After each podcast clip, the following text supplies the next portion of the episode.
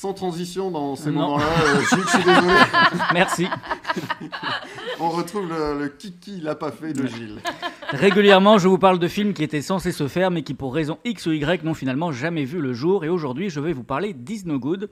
On l'oublie parfois, mais René Goscinny, papa du célèbre petit gaulois Astérix, a aussi travaillé aux côtés du dessinateur Tabari sur les premiers albums d'Is Good, Terrible Vizir de Bagdad.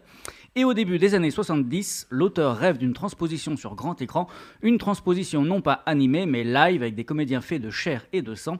Un scénario est donc très vite développé avec l'ami Pierre Tchernia, scénario qui a pour titre Orient, terre de contraste, Is No Good ou Un jour des mille et une nuits, d'après les aventures Ah ouais. du calife Haroun El Poussa.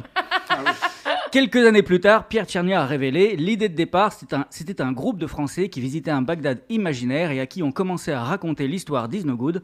En fait, ils étaient sans le savoir les personnages de l'histoire et Is No Good s'appelait Monsieur Plumeau.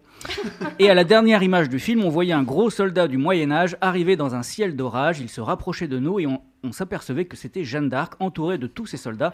Et sur un cheval derrière, il y avait Is No Good qui grommelait Un jour, je serai Jeanne d'Arc à la place de Jeanne d'Arc. la drogue, c'est mal. À l'époque, un seul acteur en France semble alors capable d'endosser le rôle titre, Louis de Funès. Is No Good est l'anti-héros par excellence, bourré de défauts, méchant, fourbe, jaloux, tyrannique, râleur d'une extrême mauvaise foi, bref, au poil pour de Funès.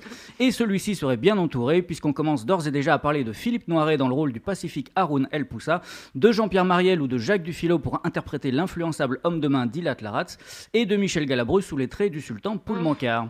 Ce n'est pas tout, Robert Derry, Jacques Balutin et Paul Prébois seraient aussi de l'aventure, une affiche exceptionnelle en somme, augurant d'un carton retentissant.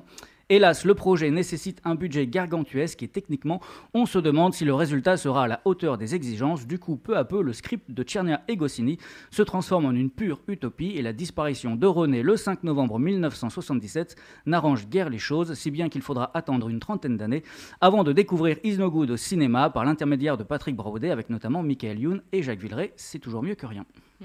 Merci Gilles. Mais de rien. Il a failli pas voir le jour celui-là. Ouais. Ouais, c'était juste.